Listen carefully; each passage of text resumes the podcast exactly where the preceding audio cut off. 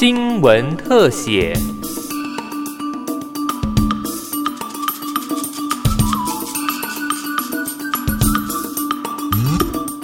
欢迎收听新闻特写，我是尤柔纯。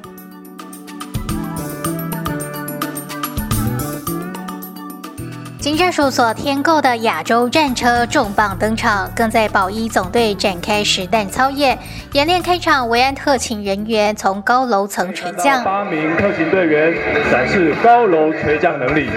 并用正面超绳的方式快速下降至地面。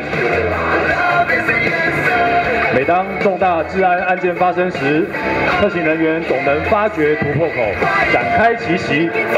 高楼垂降就是其中一项重要战术技能。而这些维安特勤人员受过反恐等高强度训练，更是警方精英中的精英。维安特勤队在一九九二年成立，负责反恐任务、的营救、重大暴力案件的执行，是隶属于内政部警政署保安警察第一总队的特勤警力。您现在可以看到车队上方的空拍机。近年来，由于署长积极推动警察科技执法，建制了多架空拍机辅助勤务的执行。保一总队也派遣特勤同仁参加相关训练及考取飞行证照，以及能够广泛运用在各项任务的需求，降低执勤危险，提高作战的能力。紧接着重头戏登场，歹徒挟持富商女，维安特勤部队启动空拍侦搜，经过谈判无效，指挥官指示特勤小组驾驶新式的反恐轮式装甲车，向歹徒窝藏的民宅长驱直入，展开攻坚行动。特勤人员随即行动，装甲车车侧备有液压顶杆，需要时可卸下，并与车头钢板结合，成为破门利器。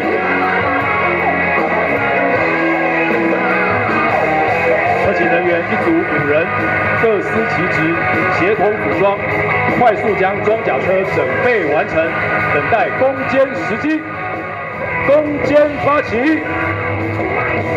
歹徒开枪，特勤人员随即还击，火力掩护，迅速突入，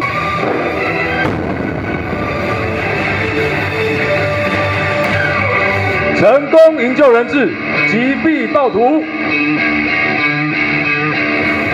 新北市警犬队亦迅速进入现场，精彩逼真演练让现场人员为之震撼。而眼前这部曾在电影《神鬼认证五》出现的 Lanco Bearcat G2 轮式装甲车，曾是电影《赌场追逐战》情节中出现的神鬼战车。而这部战车也实际转战亚洲，在警政署以反恐民意编列预算斥资一千九百六十九万多元下，首度登台亮相，提升我国反恐量能。这是国内第一辆和国外特勤单位同等级的专业装甲车。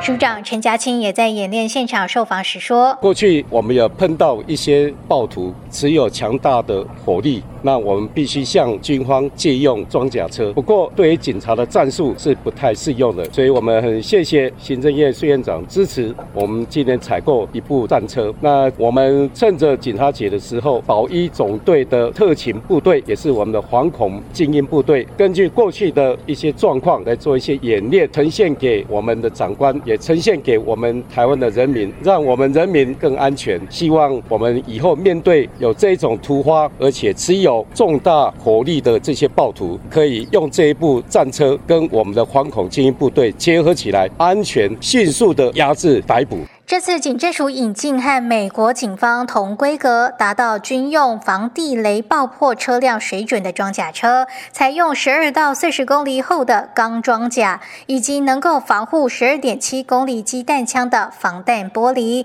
连轮胎也有防弹功能，车头更有破门装置。车体还设置了多个枪口，方便在车内朝目标射击。另外，警政署也添购了新式的突击步枪、冲锋枪、夜视。等等，在展示强大的反恐威力之后，反恐装甲车也在四月初完成交车验收，经过一个月的驾驶、使用仪器还有维护课程，完成接训任务，宣告正式加入各项反恐任务。未来也将是任务的需求，搭配现有的装备出勤，参与国内各项反恐操演。以上新闻特写由警广记者尤晨采访制作，谢谢您的收听。